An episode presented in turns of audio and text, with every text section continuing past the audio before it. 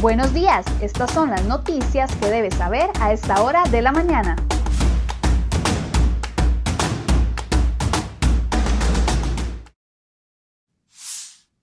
Hola, ¿qué tal? Muy buenos días. Gracias por acompañarnos en Cero Hoy Noticias. Vamos de inmediato con las informaciones que hemos preparado para ustedes el día de hoy en la portada de cereoy.com.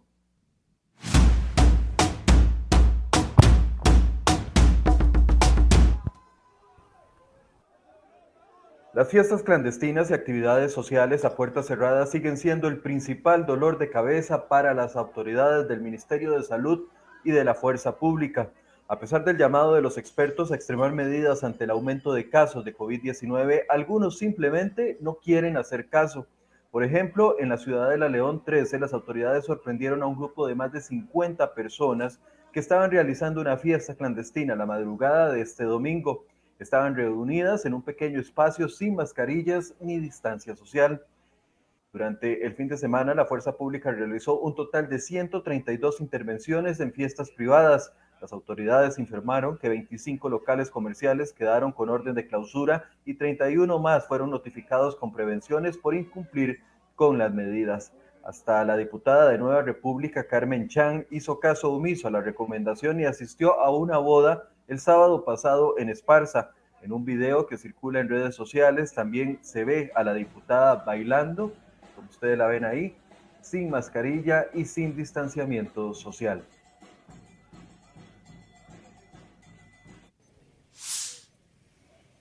Y es que ante este problema, el Consejo Superior del Poder Judicial indicó a los juzgados penales y contravencionales del país que están en la potestad de autorizar allanamientos solicitados por el Ministerio de Salud esto para intervenir en propiedades en las que se estén llevando a cabo fiestas privadas sin cumplir con las medidas sanitarias. Aseguran que la normativa de la Ley General de Salud es aplicable y válida para que los jueces penales autoricen este tipo de allanamientos. En las últimas semanas hubo gran controversia, pues la Fuerza Pública y el Ministerio de Salud no han tenido la autorización de los jueces para ingresar a propiedades privadas donde se están llevando a cabo este tipo de eventos. El pronunciamiento no deja de generar polémica. Por ejemplo, la abogada Gloria Navas dijo que el Consejo Superior de la Corte ni siquiera tiene autoridad constitucional para legislar. Por ende, no debería de ser válido su pronunciamiento y sugerencia a los jueces y magistrados.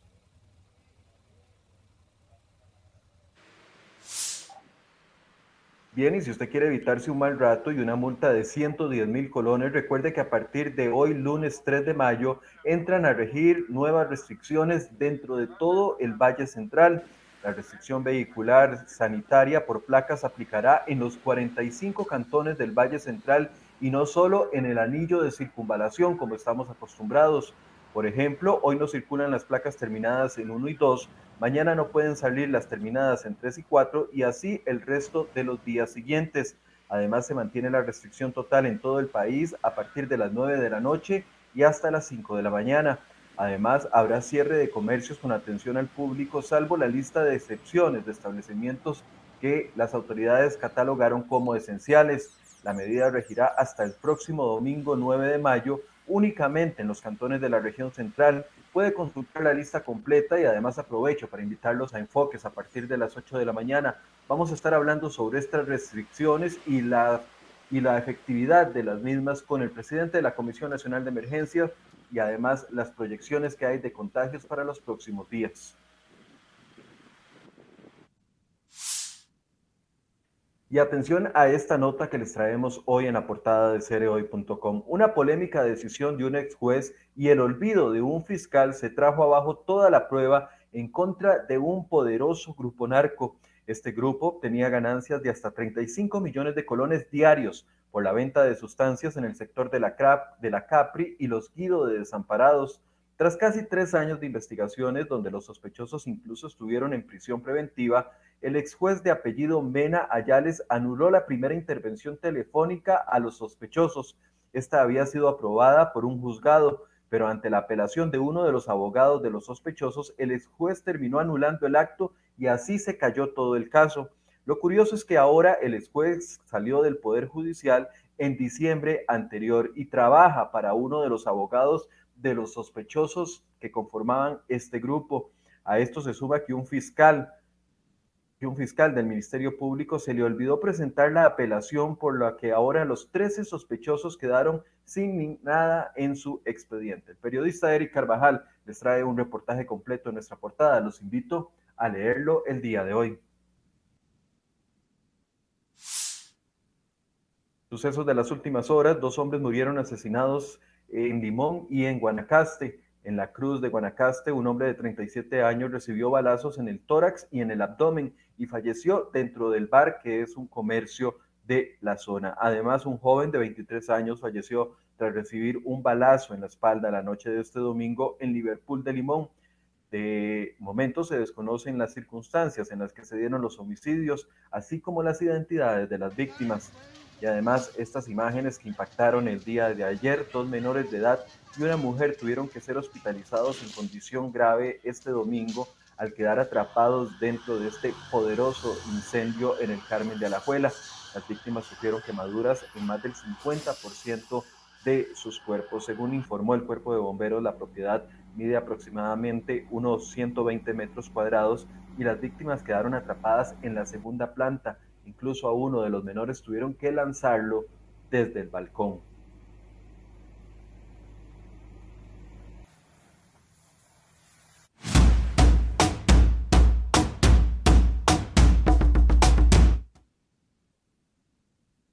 7 con 29, la Junta Directiva del Banco Hipotecario de la Vivienda, BAMBI, aprobó que la gerencia de dicha institución creara dos millonarios puestos de confianza. Tras analizar la solicitud de la gerencia en plena crisis fiscal, la institución gastará, escuche bien, 158 millones adicionales solamente en dos salarios. La previsión es de casi 6 millones y medio de colones al mes para cada una de las plazas. Los nuevos puestos se consignan en el acta de la Junta Directiva del pasado 15 de abril. Los asesores tendrán que apoyar tareas de administración, control interno, ingeniería, derecho y contratación administrativa. Cereoy.com le consultó al Bambi las razones técnicas por las que fueron creadas dichas plazas. Parte de la explicación es que el banco tiene una estructura muy pequeña. Usted puede escuchar y leer las declaraciones en nuestra portada.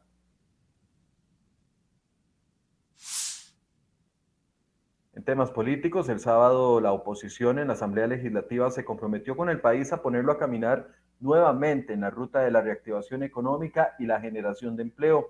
Por eso dejaron por fuera el Partido Acción Ciudadana del, del directorio legislativo, que ha impulsado una agenda muy limitada a unos cuantos proyectos negociados con el Fondo Monetario Internacional.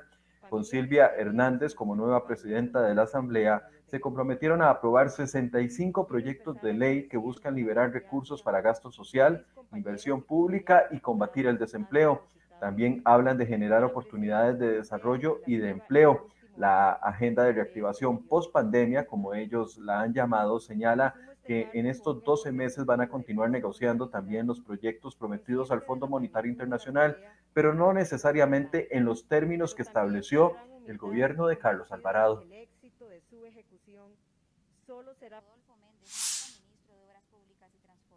y ocho meses después de la orden de inicio del proyecto de modernización de la ruta Barranca Limonal, no tiene ni el 10% de las expropiaciones necesarias para completarla. La obra, que involucra casi 50 kilómetros, requiere una inversión superior a los 175 millones de dólares. El banderazo de salida se dio el 28 de agosto del 2020. Sin embargo, al 2 de marzo pasado solo se contaba con 9.6% de los trámites de expropiación ya debidamente concluidos. Se contemplan expropiar 396 terrenos en total, pero hasta la fecha solo 38 han pasado a nombre del Estado. Un informe publicado por la Auditoría General del MOB advierte que la cantidad de trámites pendientes representa un gran riesgo de atrasos en la ejecución de la obra. Esto podría elevar los costos de la obra por multas y reconocimientos que se tendrían que pagar a la empresa constructora H. Solís. La obra ampliará la ruta a cuatro carriles y prevé una intervención de 11 puentes.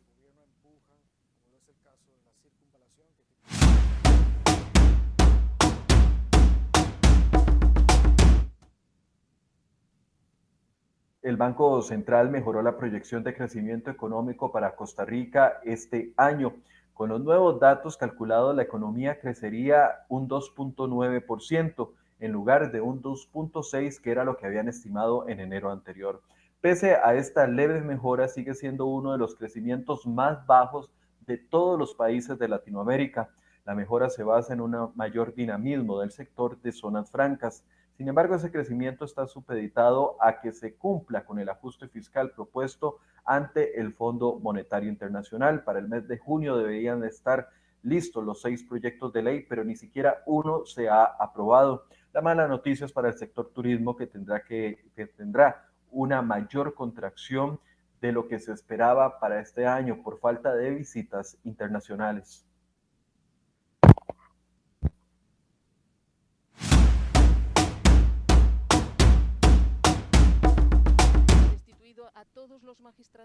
Bueno, y un fin de semana polémico en El Salvador. La Asamblea Legislativa de ese país, controlada por el presidente Nayib Bukele, destituyó a todos los magistrados constitucionales de la Corte Suprema de Justicia. El Congreso tomó la decisión en su primera sesión tras las elecciones nacionales donde triunfó el partido de Bukele. Se logró con los votos favorables de 64 de los 84 diputados. Todos ellos son miembros del oficialismo. El legislativo acusa a los magistrados de la Sala Cuarta de cometer fraude a la Constitución y violar la separación de poderes por haberse opuesto a unos decretos relativos a la gestión de la pandemia. El gobierno de Costa Rica ya se pronunció y le solicitó a El Salvador que garantice el respeto por la institucionalidad democrática y el Estado de Derecho.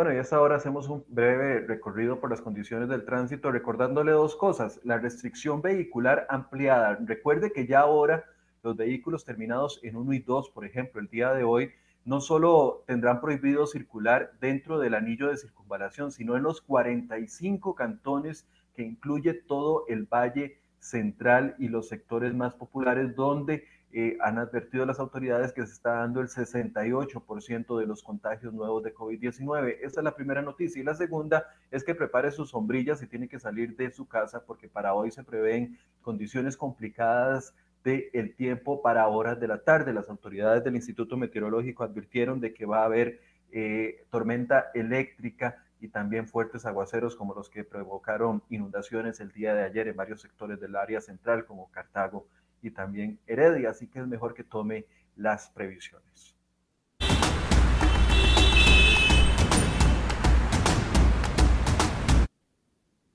7 con 36. Muchas son las preguntas de si las medidas de este martillo que se le está aplicando a algunos comercios a partir del día de hoy y hasta el próximo 9 van a generar algún tipo de reducción de los contagios. Las autoridades tienen versiones encontradas sobre eso. ¿Por qué algunos comercios sí y otros no? ¿Por qué pueden abrir grandes ferreterías y no pueden abrir pequeñas tiendas o pequeños salones de belleza? Bueno, eso es lo que vamos a hablar el día de hoy en Enfoques a partir de las 8 de la mañana. Tendremos al presidente de la Comisión Nacional de Emergencias explicando las razones técnicas en las que se basan estas restricciones y qué esperan cómo esperan impactar en la cantidad de casos. Y además vamos a tener a los expertos epidemiólogos hablando sobre las proyecciones que se pueden dar para los próximos días. Ya ayer los hospitales estaban bastante saturados y todavía no han entrado en los hospitales las personas que se contagiaron durante la semana pasada, que fueron la mayor cantidad de casos. Así que los invito para que a partir de las 8 de la mañana me acompañen a hacer esta entrevista en conjunto acá en Enfoques. Muy buenos días.